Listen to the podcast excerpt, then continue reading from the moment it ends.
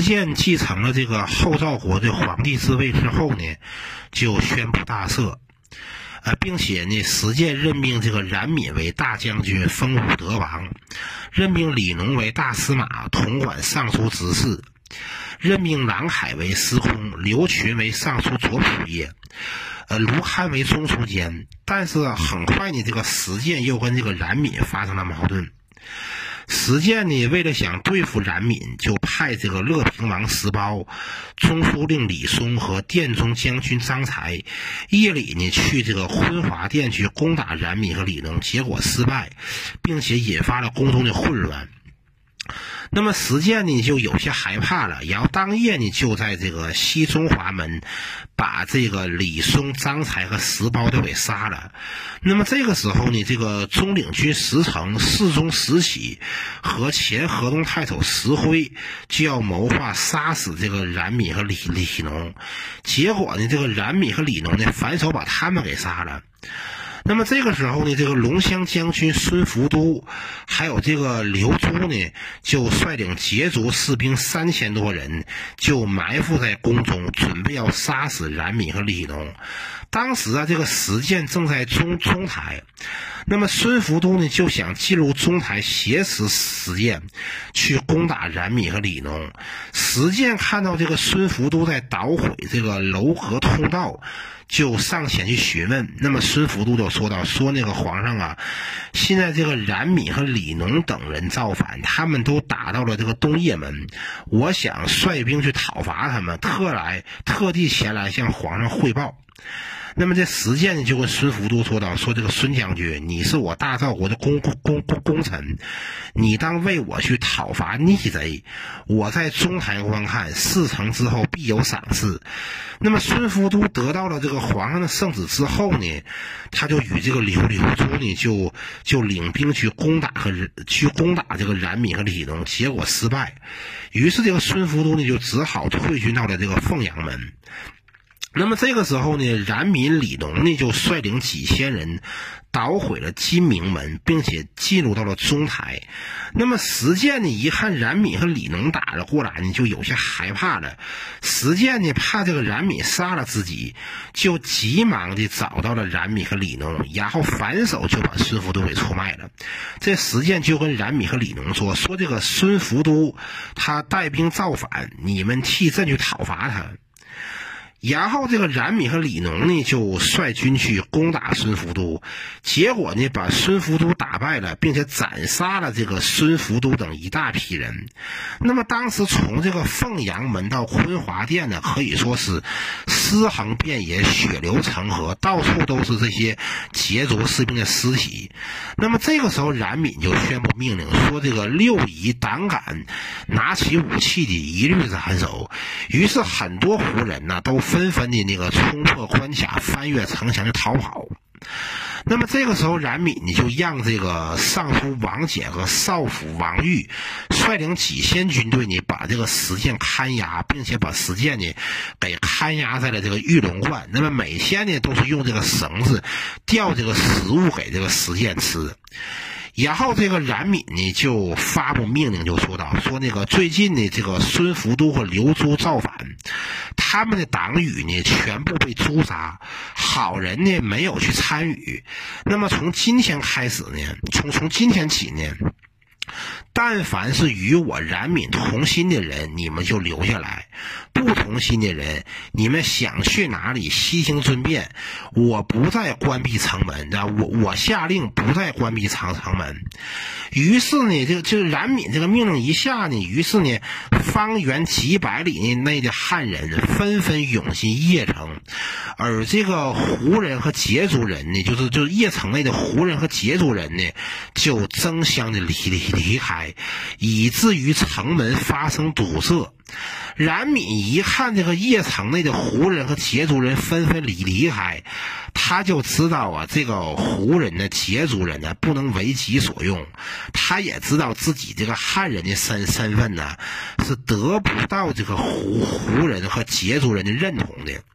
对吧？尤其是得不到这个这个羯胡统治阶级的认同，于是呢，这个冉闵就下令就说道：说但凡是砍掉就是一个胡人的脑袋，并送到凤阳门的这个汉人，那个文官，那个那个那个官升三级，武官全部升为衙门将。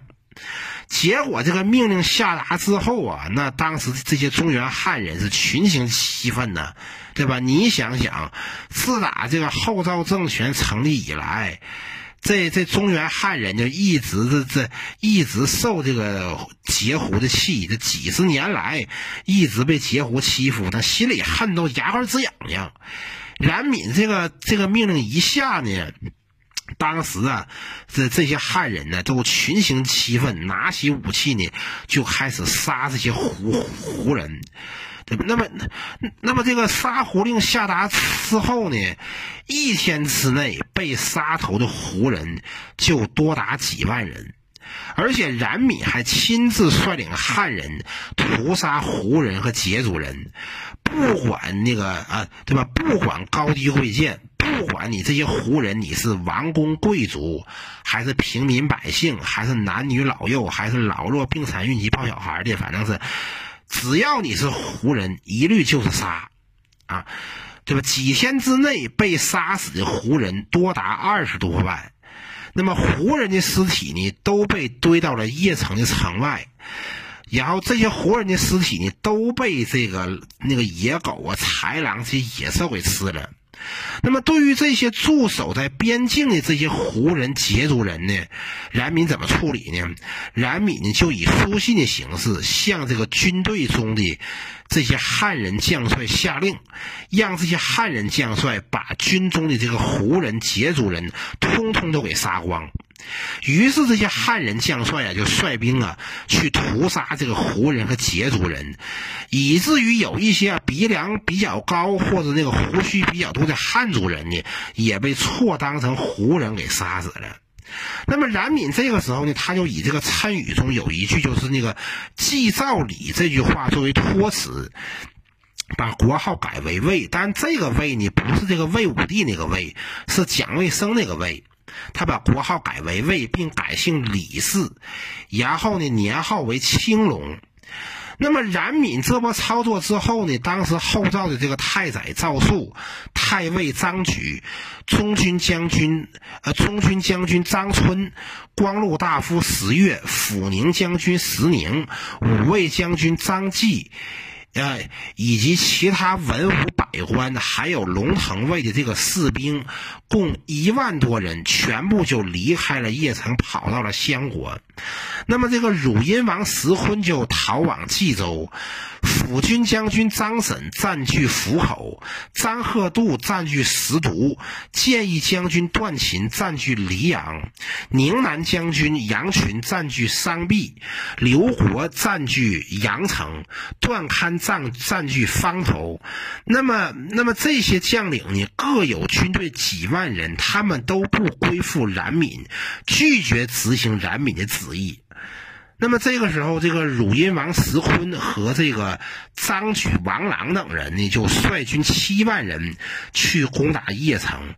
那么冉闵呢，则率领一千多名骑兵在邺城城北与这个后赵军交战。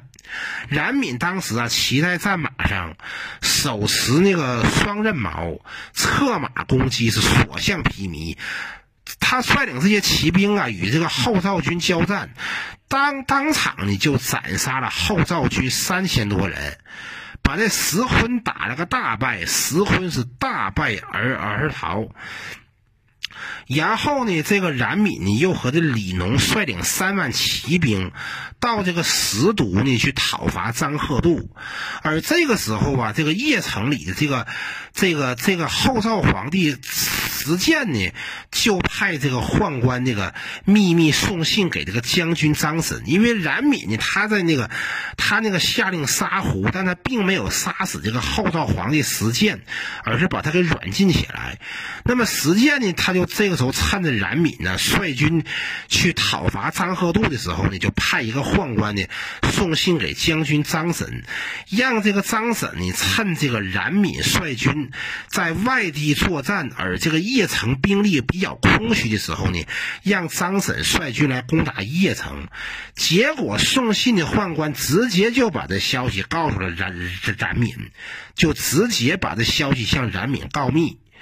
冉闵一看这么个情况，就立即和这个李农啊，急急忙忙的率军返回邺城。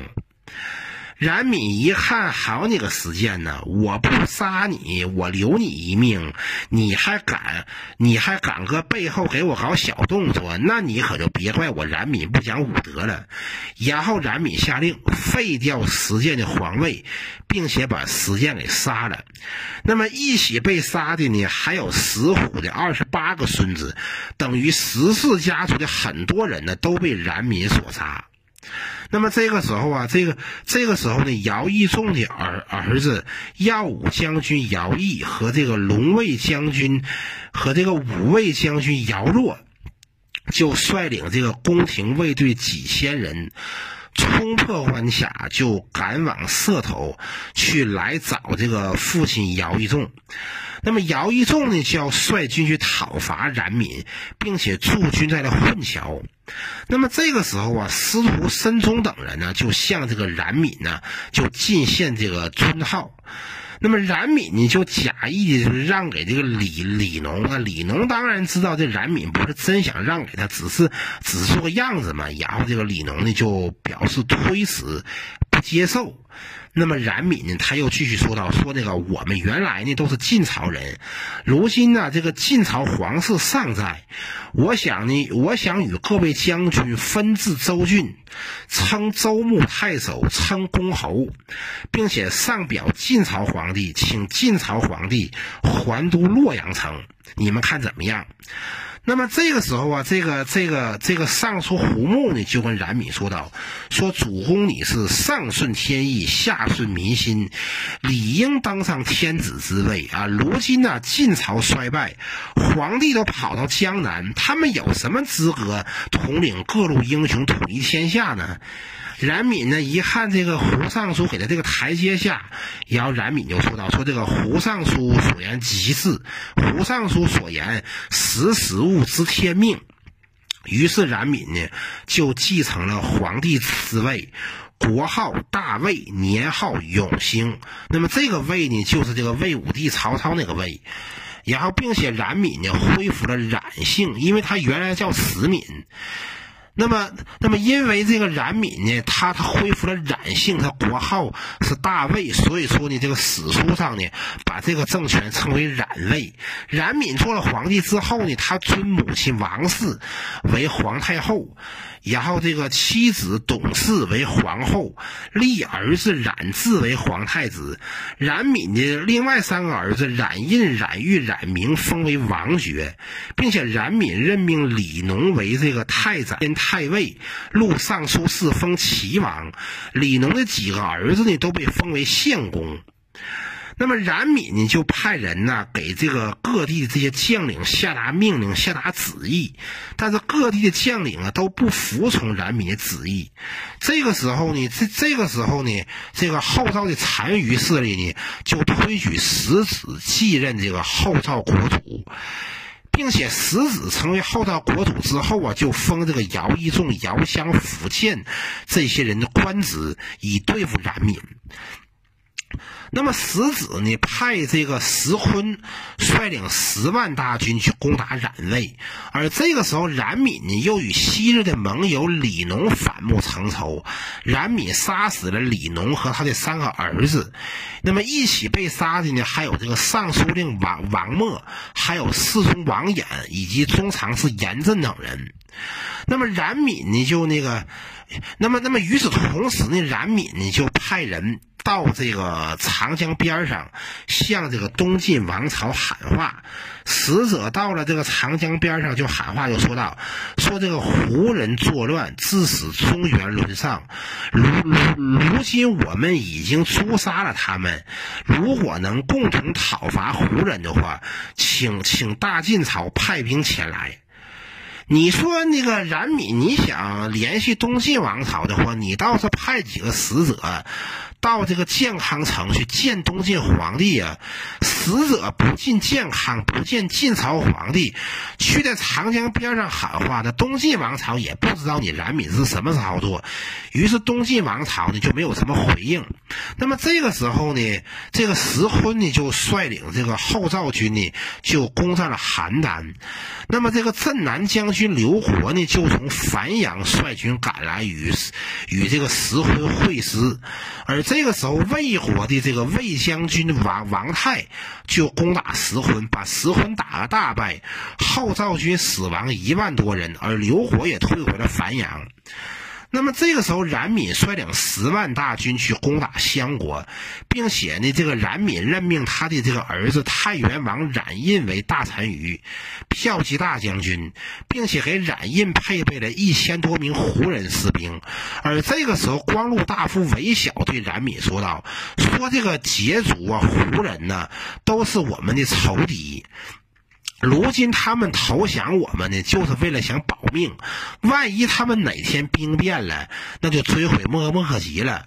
请求皇上把这些胡人士兵全部赶尽杀绝，并且去除残余的称号，以防微杜渐。那么冉闵这个时候啊，正想拉拢胡人，招降胡人。一听说韦小这么一说，一听说韦小这个话，气的是勃然大怒。然后冉闵呢，就杀死了。韦小和他的儿子韦伯阳，冉闵率军呢攻打相国，打了一百多天。这后赵国主石子呢，一看这个情况危急，他就主动去除了这个皇帝称号，称赵王，并且呢，这个这个这个石子呢，派这个太尉张举向慕容燕国求援，并且向燕王承诺要把这个传国玉玺送给燕国。然后呢，这个石子。又派中军将军张春向姚一仲求救，那么姚一仲呢，就派这个儿子姚襄率两万八千人去支援石子。那么姚一仲对对这个姚襄就说呀，说这个冉闵呢，他原来也是这个呃石虎的养孙，但是他居然恩将仇报，屠杀石石家人。我当年呢是受过石虎的恩，我理应要为石家人报这个仇，但因为我年老多病，不能亲自出征。你的才能是冉闵的十倍，如果你要是不能把冉闵的项上人头给带回来，你就不必回来见，你就不必回来见我了。那么姚义仲呢，也派人去去向燕国去求求援。那么这个时候啊，这个燕国的这个国，这个燕国的国国主燕王慕慕慕容俊。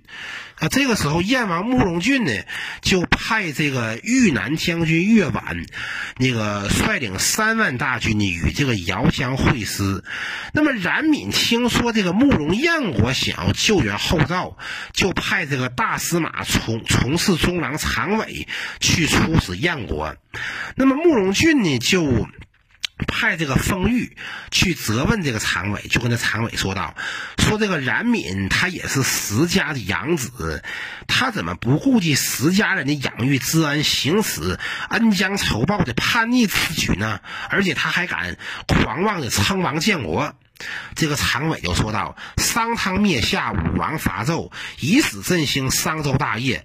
曹操当年也是宦官的养尊，最终不也成就了曹魏的基业？如果不是顺应天命，又怎么能够成功呢？你们何必责问我？”杨丰玉就说道：“我听说你们的国主冉闵呢，曾用这个黄金铸造自己的形象来占卜成败，然而没有铸成。”这常伟说道：“我没有听说过，这都是谣言。我们家皇皇上是用这个传国玉玺来表达自己正统，怎么可能会用黄金铸造他的形形象呢？”然后这个常伟与这个丰玉啊，这俩人就是一一顿唇枪舌剑，以正颜面。然后这个。然后这个封玉啊，就说了，说那个你既然那个提到传国玉玺，那我问你，传国玉玺在哪？这个时候，后赵的使者张许呢，也正好也来到了燕国。然后常伟呢，就说这个玉玺在邺邺城。张举呢说玉玺在襄国。然后这两人呢也是一番唇枪舌剑，但是这个燕王慕容俊呢就认为这个张举说的话是真是真真话，也是因为这张举啊比较能说会道。然后，于是这个燕王慕容俊呢，就命人在常伟的身边放上这个木材，并威胁说要把常伟给烧死。然后常伟就说到了，说这个石家人呐，荒淫残暴，他们曾曾经发兵攻打燕国，虽然他们是无功而返，没有成功，但是赵国还是有野心想灭掉燕国的。对吧？对吧？我们魏国皇皇帝讨伐石家人，虽然主观上不是为了帮你们燕国，但客观上也算是为了帮助了你们，对吧？但是你燕王呢？你居然为为了曾经的仇人来来责责责问问问我，对吧？这岂不是怪事儿？其实吧，这对于这个燕王慕容俊来说呢，对于这个慕容燕国来来来说说呢，甭管是石家人还是冉闵，啊，你们曾经都是仇人，因为当年石虎打燕国的时候，你冉闵不是也参与了吗？那么周围的燕国大臣一看这常伟嘴这么硬啊，心说呵，这小子嘴嘴挺硬啊。然后呢，这个燕国大臣呢就要求这个燕王慕容俊呢。把这个这个这个常伟给烧死，而慕容俊却说啊，说这个常伟这个人，他他不怕死，也要为这个君主殉葬，可以看出来他是个忠臣。况且冉闵有罪，跟死者有什么关系啊？两国交兵都不敢来死呢。于是呢，这个燕王慕容俊呢就没有杀这个常伟，并且让这个常伟啊去馆驿去休息。当天晚上呢，慕容俊呢就派这个常伟同乡赵三呢来劝这个常伟。结果呢，常伟和赵瞻两个人呢，两个人是话不投机，根本谈不到一块去。常伟呢就不理睬这个赵赵瞻，那么赵瞻呢就把这个常伟呀跟他跟他交谈的这个具体这个细节情节都跟这个燕王慕容俊说了，然后这个燕王慕容俊呢就下令把这个常伟囚禁在了龙城。那么这个时候，冉闵呢想亲自率军去攻打石空和姚襄。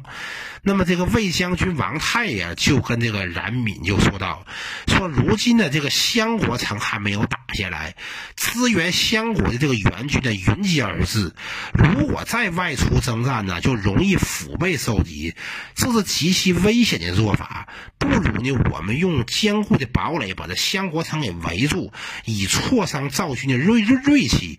等到他们内部出现裂痕的时候，我们再去轰打，一定能够成功。”冉闵呢也觉得王泰说的有道理，他本想接受王泰的建议，结果道士法饶呢跟这个冉闵说道：“说皇上啊，这个皇上你既然准备决定要御驾亲征去出兵，那岂能半途而废呀？而且我观这个天象，有启明星落昂昂宿。”这是什么呀？这是要诛杀这个胡王的征兆啊！